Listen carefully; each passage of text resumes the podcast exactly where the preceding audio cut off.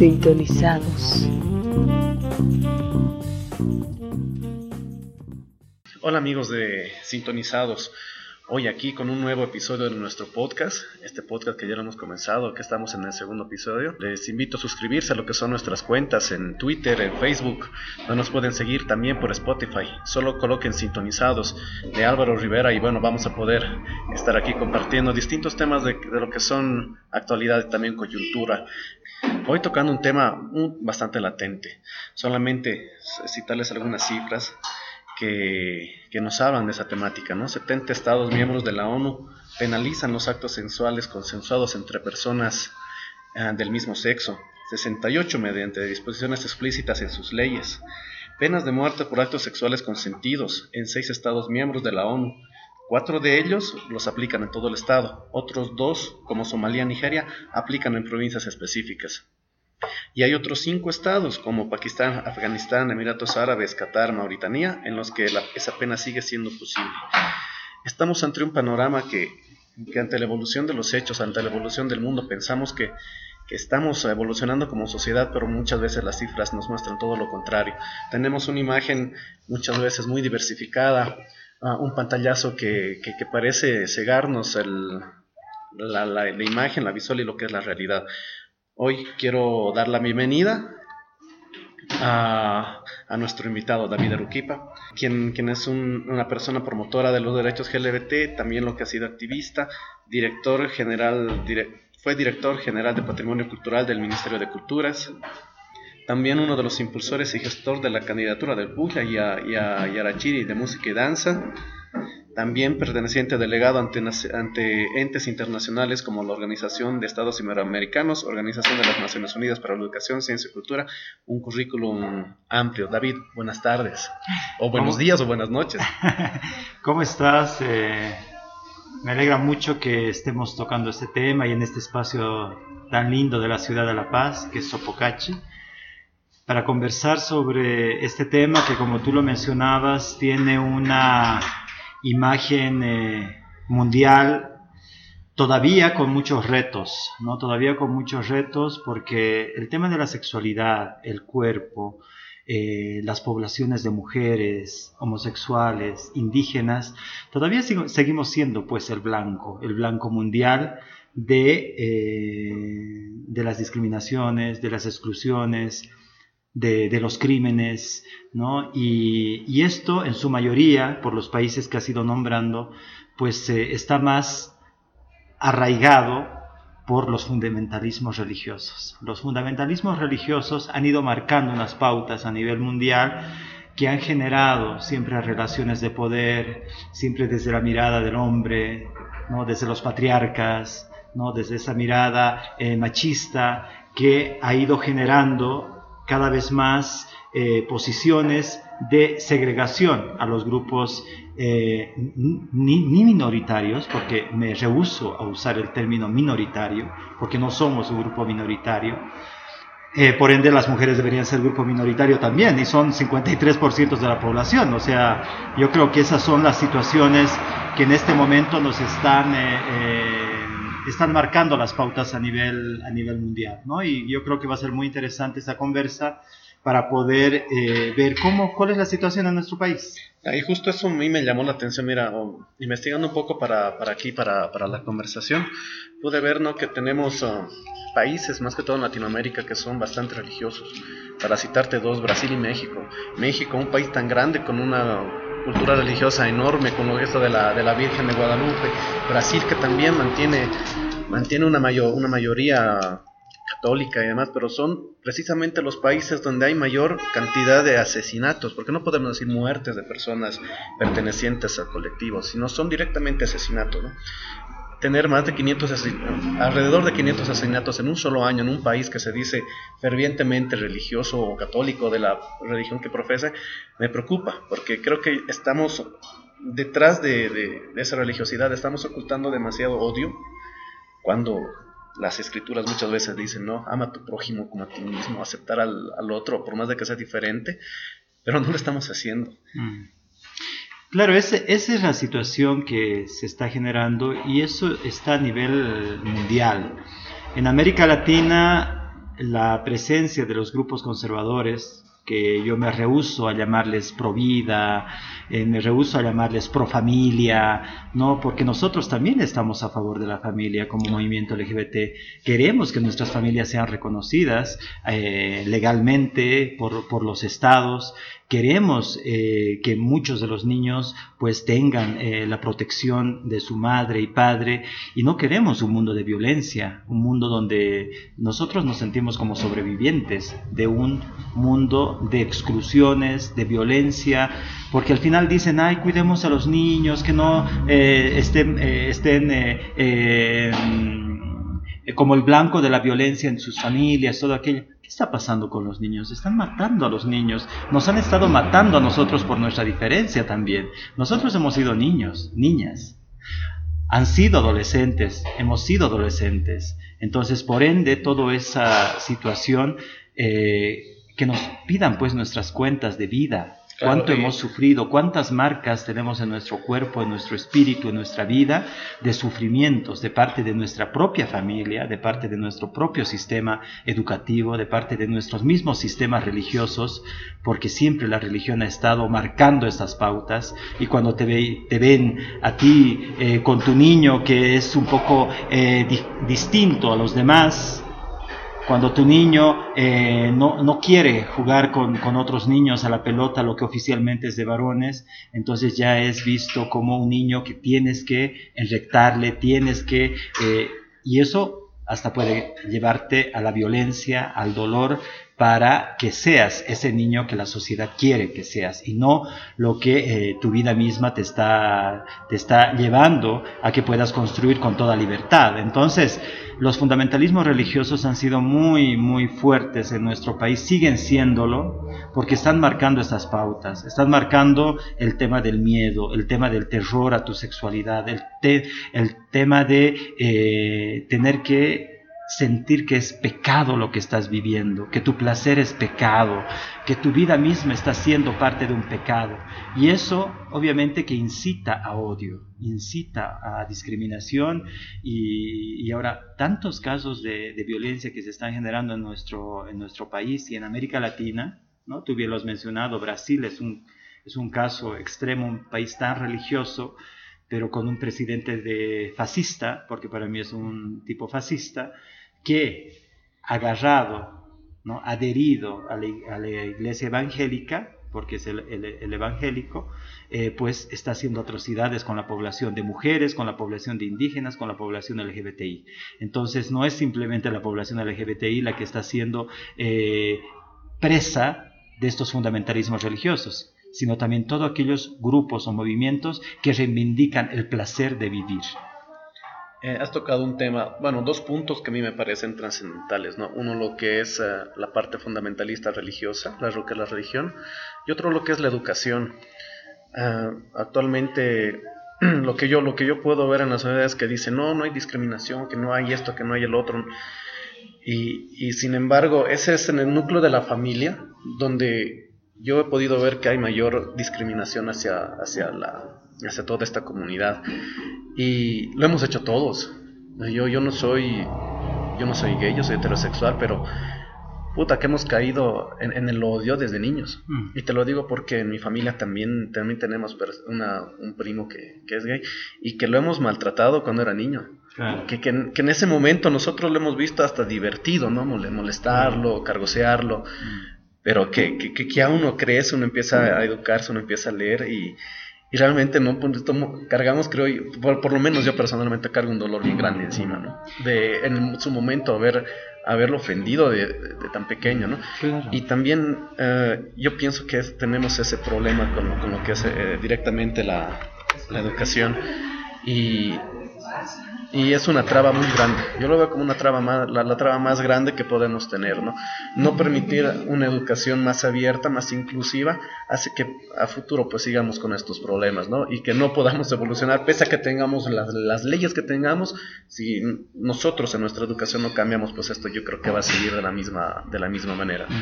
Y hayas tocado un tema muy importante porque también nosotros como población LGBTI a nivel de América Latina y el mundo, pues tenemos como cuatro indicadores para poder medir los países cómo realmente están avanzando en tema de los derechos humanos, ¿no?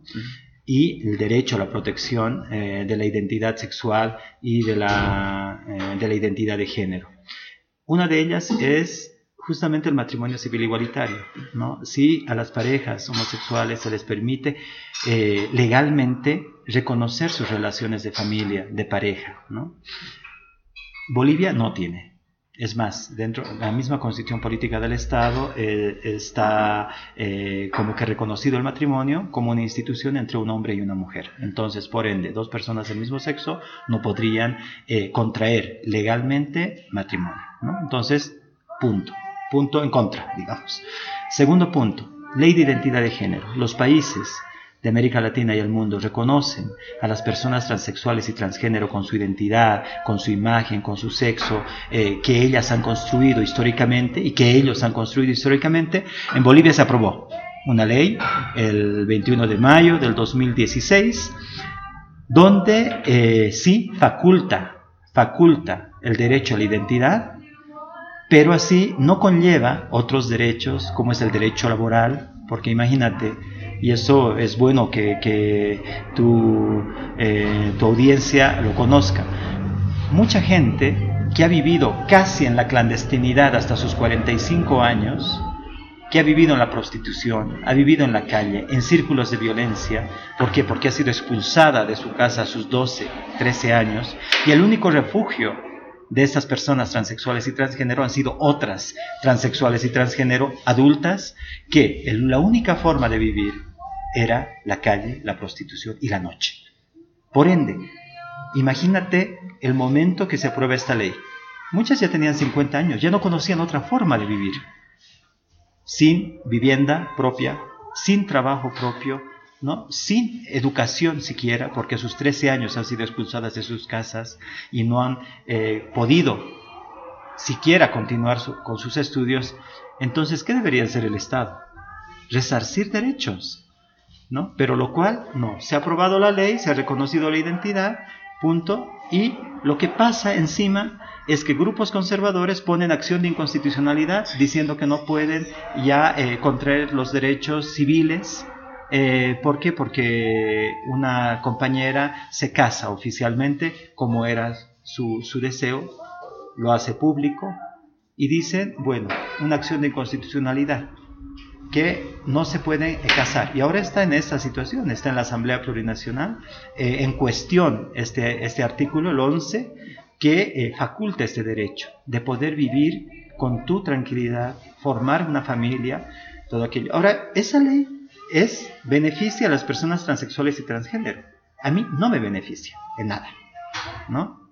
Simplemente por si quieres, por complicidad, por amistad con las compañeras transexuales y transgénero, claro, me alegra porque es una población también eh, de la diversidad de sexual e identidad de género, me alegra mucho, pero particularmente a mí como persona, con mi pareja, no nos benefician absolutamente nada, porque yo nunca voy a cambiar mi nombre a, ni mi sexo a, a ser mujer, eso no entiende la gente piensa que ah, esa ley está facultando a que todas las personas eh, nos podemos eh, eh, casar cambiándonos de, nombre. No, nosotros le estamos peleando para que dos hombres, así como tú y yo, nos reconozcan nuestra familia, nuestra relación, sin que uno de los dos tenga que asumir ser mujer para poder entrar a una relación de, matrimonio. es una situación que eh, está en cuestión. Entonces ahí yo diría que Bolivia ha avanzado a medias, ¿no? que si bien hay la ley de identidad de género, ¿no? lo cual es un gran avance, pero hay esta acción de inconstitucionalidad que a las mujeres transgénero o hombres transgénero los reconocen como de segunda clase, que no pueden tener todos los derechos que las demás hombres y mujeres tienen. ¿no? Punto. Tercer punto, es el reconocimiento de, los, eh, de la tipificación de los crímenes de odio por orientación sexual e identidad de género. En nuestro país no se tipifica en, la, en el Código Penal. En el Código de Penal que tenía que aprobarse sí estaba tipificado, pero lamentablemente por una cuestión también de los médicos y, y, abogados, ¿no? Eh, eh, esto llega a caer, no se aprueba esta, este nuevo código penal, donde tipificaba los crímenes de odio por orientación sexual identidad de género, que eso permitía saber, así como los feminicidios, permite ahora sabemos exactamente cuántas mujeres están siendo asesinadas por odio a ser mujeres, que son feminicidios. Entonces, en el caso eh, de, población gay, lésbica, trans, no se sabe. O sea, es como que muere uno y no se contabiliza. ¿Por qué? Por su orientación sexual identidad de género. Porque eso sí te daría acciones para tomar en cuenta, así como se está dando la ley 348, aunque con sus eh, con sus vacíos, pero igual hay, hay medidas que se están dando para que se disminuyan los feminicidios, haya mayor protección a, a, las mujeres, pero en el caso de la población LGBTI no. Entonces, eso tampoco tenemos una tipificación. Y el cuarto punto, así con esto cierro, es eh, justamente el tema de la educación. Tener una política de educación para una sexualidad integral que realmente aborde que la identidad sexual ¿no? La orientación sexual, más bien, la identidad de género, que el tema de las familias hay que verlas en plural y discutirlas desde los niños y niñas que están en el sistema educativo. Tú mismo has dicho, soy un reflejo de una educación que me han enseñado a que al diferente, al raro, había que molestarle, bulinearle, como quieras llamarle, ¿no? Eh, y en algún momento hasta generarle o empujarle al suicidio o empujarle a alguna situación. Entonces nuestra educación aún abiertamente no tiene una política de sexualidad integral. Si bien hay, ¿no? Eh, de acuerdo a, los informes del Ministerio de Educación, hay eh, elementos para trabajar sexualidad integral en secundaria, ¿Dónde están dando los peores, las peores eh, violencias a es, niños, niñas? Niños, niñas. Y si no vamos a atrevernos a trabajar en primera infancia, si no vamos a atrevernos a trabajar en primaria, entonces secundaria ya llegan, como tú dices, ya listo, violentos, ya con una generación de este. Y ese momento, tal vez muchos niños y niñas no han podido ni siquiera llegar a una adolescencia sana o en muchos casos hasta ya han perecido. Claro, y, mira, tocando lo que es este tema, ¿no? Hay, hay una estadística de, de la Conexión Fondo de Emancipación que nos habla, ¿no? Que de todo lo que es la población GLBT, el 10.9% fue expulsado de una institución educativa por orientación, por orientación sexual. El 11.9% se le ha negado acceso a una educación, a la educación en una institución educativa por su condición. El 48.1% fue discriminado por los padres, madres o por los mismos alumnos y la familia. Y el 84.6% fue discriminado por los docentes. Entonces estamos ante una realidad que estamos, que nos, a la que estamos cerrando los ojos. Es un panorama muy triste, es un panorama triste y en ese sentido, si bien hay una política educativa, una ley educativa que plantea una educación para la sexualidad integral, una educación para la libertad, una educación emancipadora, despatriarcalizadora, descolonizadora, etcétera, etcétera, porque es una de las mejores leyes que tenemos. En cualquier lugar, sido, has leído mi currículum, estado en, la UNESCO, en Naciones Unidas, en la OEA, en Mercosur, en distintos espacios, donde eh, obviamente se ve que es una de las mejores leyes que se tienen a nivel mundial, porque tiene todo el tema de derechos. Pero ahora, ¿qué es lo que pasa? El tema de la implementación de esta ley, el, eh, el tema de la aplicación de la ley, si no hay una transformación de mentalidad de los maestros, maestras, madres, padres de familia, las instituciones educativas mismas, la ley puede estar acá con el ministro y todo el gabinete y los maestros y maestras que están en el último lugar de, nuestro país ni siquiera lo entienden y como no lo entienden, no lo implementan. Claro, ¿no? Y tenemos ese mismo problema. Y eso es lo que pasa. Y eso es lo que nos está mm. pasando hoy, en día, ¿no? Y lo mismo viene a ser con la justicia. Necesitamos tipificar estos crímenes para que realmente puedan ser vistos. Es, lo que... Y mira, tenemos eh, en la última década alrededor de 70 asesinatos justamente a la, a la comunidad LGBT que de los cuales solamente 14 han entrado en el proceso de investigación y solamente uno ha sido, se ha podido llegar al fin con lo que es... Um, con lo que es una sentencia, ¿no? El crimen de lo que es de Diana Kenya en, la ciudad de Santa Cruz. Pero mira, eh, es una década en la que solamente un crimen ha podido, poder, tiene justicia. Pero eso porque ha pasado también, y eso yo creo que es importante eh, plantearlo. Si este caso de Diana Kenia no hubiese tenido los padres que tiene Diana, que se han aferrado a la justicia de su hija, reconociendo su identidad de su hija, pidiendo apoyo y auxilio a las organizaciones LGBT, organizaciones de derechos humanos, con la humildad que tiene esta familia, igual hubiese sido un caso más. Porque es la familia la que ha asumido y ha dicho no vamos a descansar hasta que no haya justicia para mi hija. Pero los 69 casos que nombras, muchos están en, proceso, ¿no? los 14 que has dicho, ¿no? Eh, creo que de eso ya están archivados unos tantos, hay uno solo que está todavía en proceso, ¿no? que es de una compañera lesbiana, eh, y el resto ya quedó archivado, y el resto de los tantos casos, de los eh, más de 50 casos, que la familia dice, así ha debido ser su vida. Él se ha buscado. Más bien, así vamos a estar más tranquilos. O sea, como que es un deber ser por tu orientación sexual, identidad de género que eliges, el tener que vivir y morir a manos de los otros. O sea, eso es cambio de mentalidad. O sea, son tus hijos, ¿no? Es tu hija, es tu hijo. ¿Cómo vas a llegar a un nivel de conformarte y de decir, bueno, así debió ser? Entonces, en muchos de los casos, son las familias. ¿Y por qué sus familias? Porque esas familias han sido las que les han expulsado a los 14 años, a esas guaguas. ¿no? Y cuando a sus 35, 30 años, que no pasa del, de la media de vida de las compañeras transexuales y transgéneros todavía, ¿no? Entonces, ¿qué, vínculo hay de sus 14 años que la han votado esa niña, ¿no? Ha vivido en la calle todo el tiempo, a sus 35 años la asesinan o a sus 30 años la asesinan y ¿qué vínculo puede haber familiar? No le interesa a la familia. Dice, ¿qué mejor? Mejor. Así ya no tenemos este, esta espina en nuestro, en nuestro zapato familiar. ¿no? Entonces, por eso yo digo que eh, en, nuestro país, si bien hay avances políticos interesantes, avances sociales interesantes, hay mayor gente que cada vez sin miedo ya está, ya está expresando su, su vida, su sexualidad, mayor gente apoyando, pero todavía falta transformar.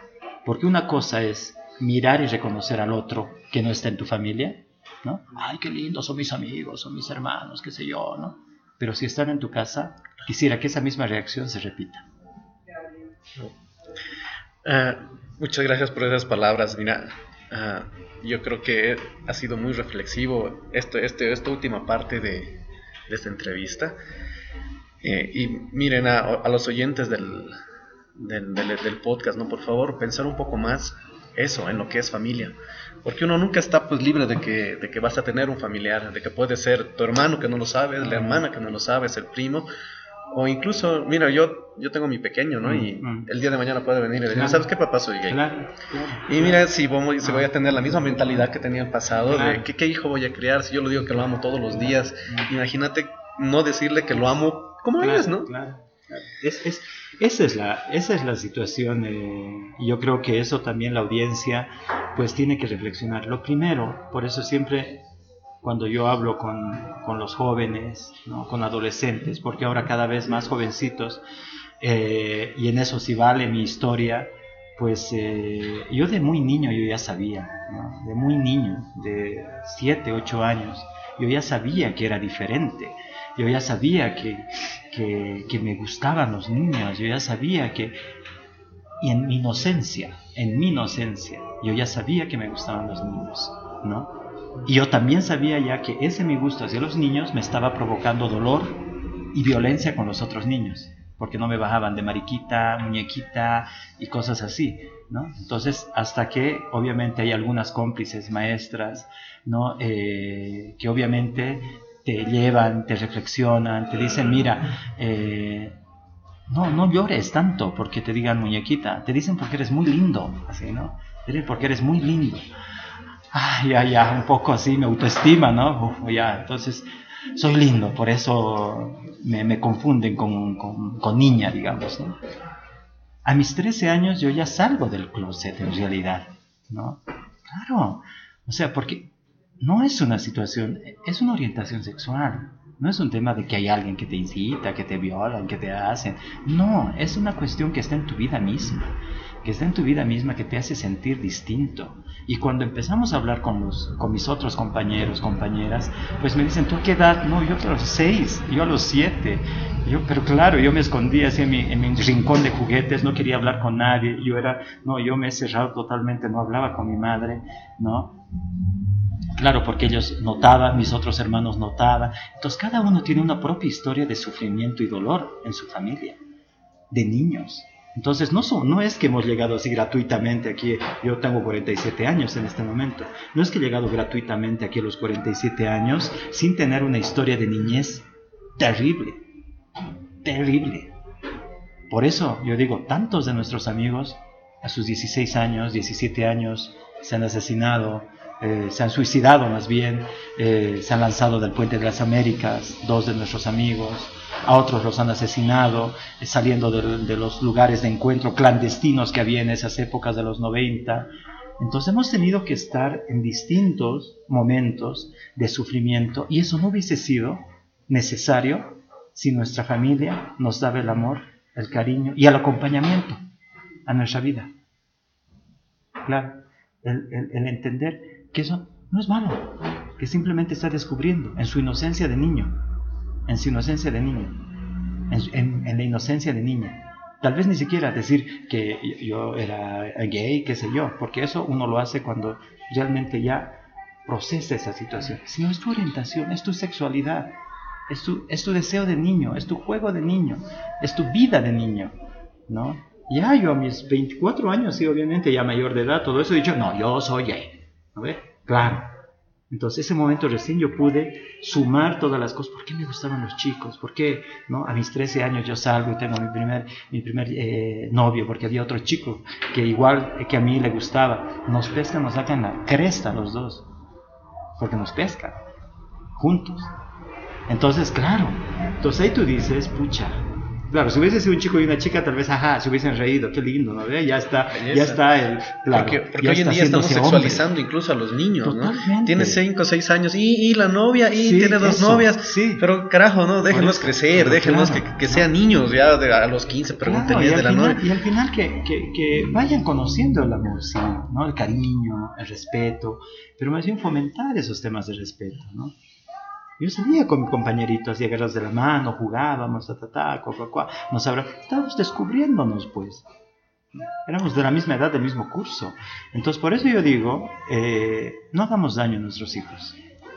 Porque si realmente amamos a nuestras guaguas, como decimos, ¿no? Como siempre, digo, no, doy mi vida por mi hijo, demos la vida por nuestro hijo en todo sentido, acompañar en todo sentido, ¿no? Acompañarle y apoyarle en todo sentido.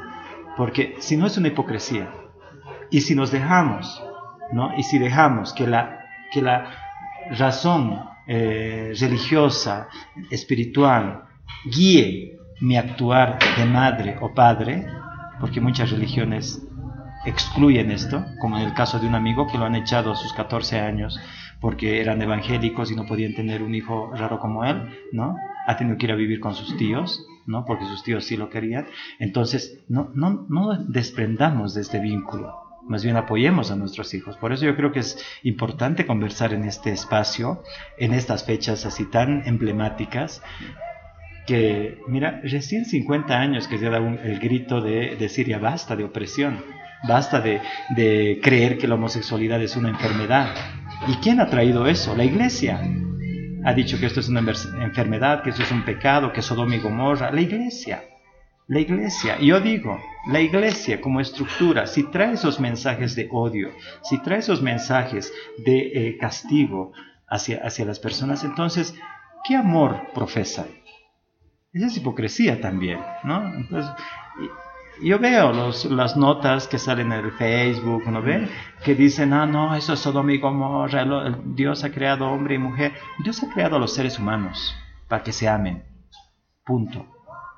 ¿No? Dios ha creado eso. Dios ha creado que vivamos en comunidad, que nos apoyemos entre unos y otros, que nos amemos entre unos y otros. No para que vayas a tirarle tomates a uno por su diferencia. Entonces deberíamos eh, eh, tener otras religiones y no, y no la religión de Dios. Yo bailo, tú sabes, tengo mi vida de bailarín y eso me ha llevado a estar vinculado con la Iglesia Católica, con la Virgen del Socavón, con el eh, Señor Jesús del Gran Poder y con otros santos y santas, que mi iglesia es, es mi casa, ¿no? Pero yo prefiero mi espacio, mi hogar, con mis santos y con, y con mi propia iglesia, que estar en el espacio construido de, la iglesia con esta gente que en un momento me escupe en la cara. O sea, ¿no? Entonces, e, e, eso, eso es realmente amor y eso es lo que dice eh, la palabra de Dios. Entonces, ahí, ahí yo creo que esto es una, hipocresía total que estamos eh, viviendo y que, eh, bueno, más bien yo veo que es un momento importante de reflexión. Son 50 años del día, que, del día Internacional del Orgullo LGBT. ¿Cuándo se comienza aquí estas luchas en, el país? Comienza en los 70 con Barbarella y, esta, y estos primeros uh, atisbos ya de, visualizarse directamente utilizando lo que es la festividad de gran poder para, para poderse mostrar. Para mí sí. O sea, yo creo, eh, estoy muy convencido de que la presencia de Barbarella, de las chinas morenas, eh, Carlos, eh, Ofelia, ¿no? Carlos Espinosa, Ofelia, Chichina, Luisa, Titina, Dani, todas estas eh, impresionantes travestis homosexuales, para mí han hecho una revolución en este país. El 69 se estaba dando en Estados Unidos y yo creo que ese mismo 69-70 se estaba rompiendo también las cadenas de la opresión en nuestro país, en épocas de dictadura. Claro, porque el salir como travesti ya en las fiestas populares es exponerte a la gente, es exponerte a la opinión pública. Para mí son los primeros orgullos gays que se han ido dando, los orgullos eh, homosexuales que se han ido dando en, en, las calles de nuestras ciudades, en el Carnaval de Oruro, en La Paz. ¿Y por qué había tanta aceptación en esa época? ¿Por qué eh, las querían? ¿no? Muchos dirán, por la misma cosmovisión eh, andina, el, homosexual es buena suerte, ¿no? Entonces, en muchos casos nos decían, no, pues como son, como eran áreas rurales, ¿no? Eh, eran, eran espacios como el barrio de Chijini, por decirte, eran espacios que, marginales que estaban migrantes, campesinos, comerciantes, artesanos, eh, bohemios, músicos, entonces obviamente que tenían muchas creencias de que la población homosexual obviamente era de buena suerte, ¿no? Entonces por eso había una mayor aceptación con las comunidades eh, rurales, ¿no? con las comunidades que estaban llegando a la ciudad en la participación de sus fiestas. Por eso hay fotos de Barbarella que son bellísimas, no solamente en el, en el Gran Poder, sino también en Achacachi en, en Moza, en otros pueblos, donde las llevaban, pero eran un poco más así, las primeras invitadas más que el alcalde, porque el alcalde no tenían acceso, los indígenas, entonces tenían acceso a estos personajes, ¿no? Entonces, estos están ahí abriendo las fiestas, ¿no? Adelante, Barbarella, al lado el Gilacata, al lado... Entonces yo digo, wow. O sea, qué impresionante esto, y cómo estas compañeras, que para mí son las primeras activistas que han abierto los caminos en la lucha de los derechos, eh, pues han estado en todos estos espacios. Podrían haber estado escondidas en su ciudad, ¿no?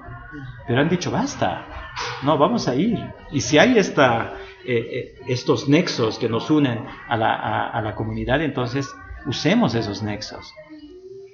Entonces, por eso, eh, para mí, yo tengo esa tesis de que mientras estaba dando una revolución sexual, una revolución feminista, un movimiento de liberación homosexual en América Latina en los años 60, 70, entonces en nuestro país las, las chinas morenas estaban generando esa movilización también, porque no nos olvidemos que Barbarella tenía mucho dinero y viajaba. Estaba en México, estaba en, Brasil, en Sao Paulo, estaba en Santiago, que eran grandes ciudades donde ya los movimientos de liberación homosexual se estaban generando. Entonces yo creo que ella viene ya como que inyectada de, estas eh, fuerzas que le ha permitido no tener miedo y empezar a salir en las fiestas populares. ¿no? Por eso para mí es ese inicio, ese inicio de la lucha y por ende, cuando nosotros como familia Galán desde el 2000 empezamos a salir en las fiestas populares, todo aquello que creíamos que estábamos ¿no? abriendo el camino del mundo, ¿no? y al enterarnos, porque no sabíamos, al enterarnos que habían estas chinas morenas de los 70, mil respetos, ellas han iniciado todo y nosotros hemos sido más bien los que han ido continuando una lucha política hasta ahora.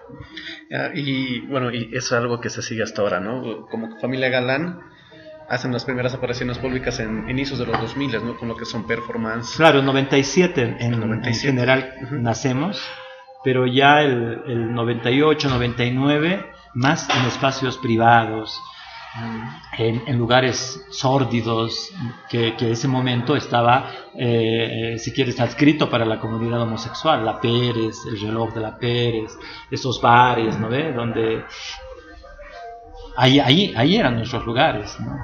Había uno que otro lugar que recién he sacado justamente una nota este domingo, eh, el Rancho Suizo, que era uno de los primeros lugares eh, de clase media alta, digamos, pero donde tenías que entrar dando códigos de todo, códigos de seguridad, nombres, quién te ha invitado, que no te, para poder subir a este espacio, digamos.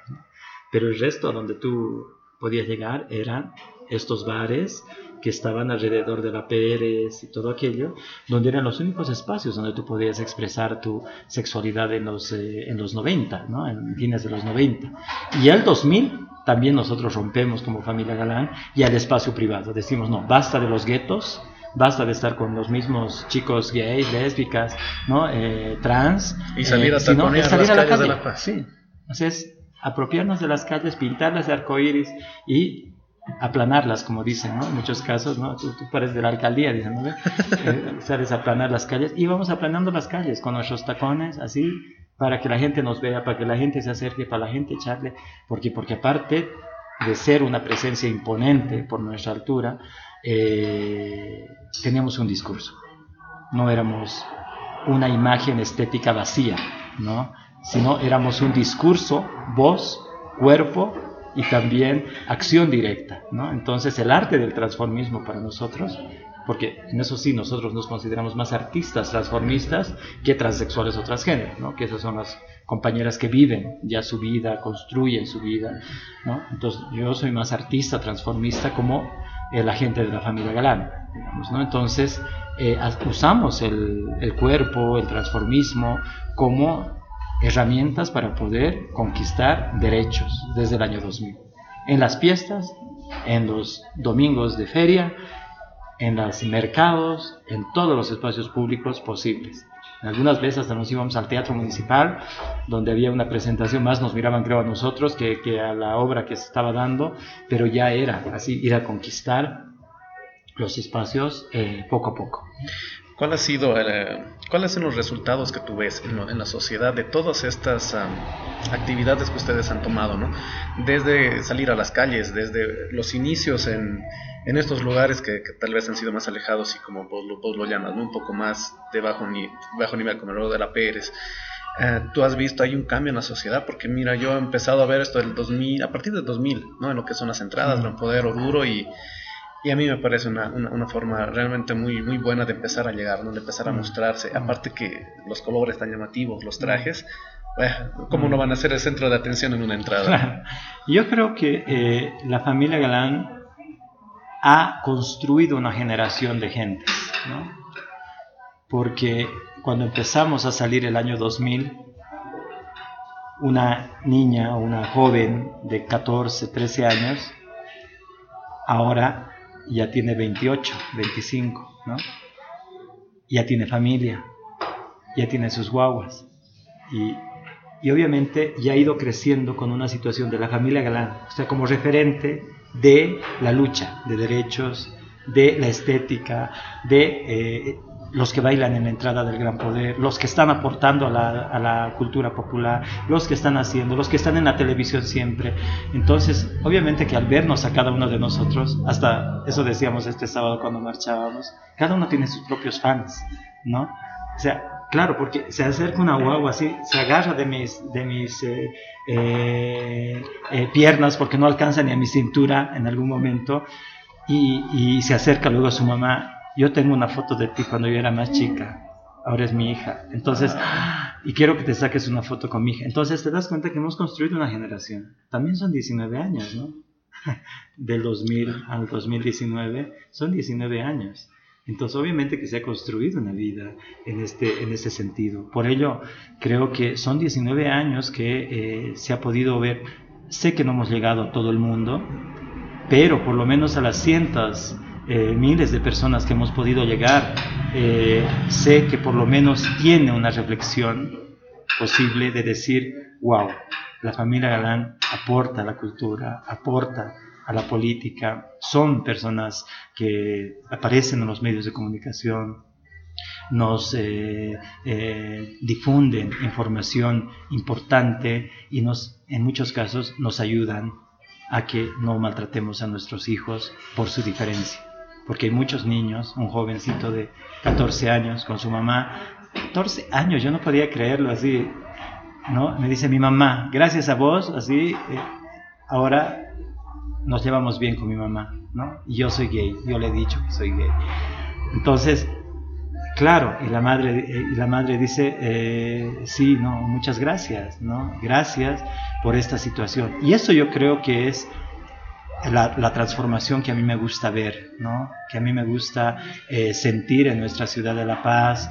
Yo creo que eh, se ha ido dando cambios importantes eh, hay un Consejo Ciudadano de Diversidades Sexuales y de Género que debería trabajar más, pero eh, creo que está haciendo lo que, lo que puede, debería constituirse en una política mucho más eh, fuerte de lucha contra la discriminación, la homofobia, la transfobia, pero bueno, somos parte de este Consejo y, hasta el momento, pero estamos más abocados a la marcha como elemento central y debería ser todo el año que hagamos acciones desde la cultura, desde el arte, no, desde la educación, desde todos los espacios, porque también yo creo que necesita transformarse no solamente la unidad o la Secretaría de Culturas o la Secretaría de Derecho Humano, sino todas las secretarías del municipio, todos los ministerios del Poder Ejecutivo y toda la Asamblea Plurinacional. Quiero agradecerte, David, por, por, esta entrevista, pero más que entrevista, por esta conversación, por ayudarnos a mostrar a lo que son nuestros oyentes acá del podcast la realidad desde, desde tu punto de vista, ¿no? desde ya desde los ojos de la persona que está ahí en medio del, en medio del huracán. Quiero agradecerte por la presencia y por, por brindarnos ¿no? lo que es lo que es tu tiempo. Eh, el país cuenta con, leyes avanzadas en lo que es eh, el tema LGBT, pero donde estamos fallando es en la implementación y lo estamos fallando más que todo por nuestra formación, por nuestra educación. Amigos eh, oyentes del, del, podcast de Sintonizados, por favor amen a su familia y amen a sus hijos. Gracias David. Gracias y para donde estén, siempre estaré acá porque yo creo que si no reconocemos primero nuestra sexualidad, es difícil transformar. Mm-hmm.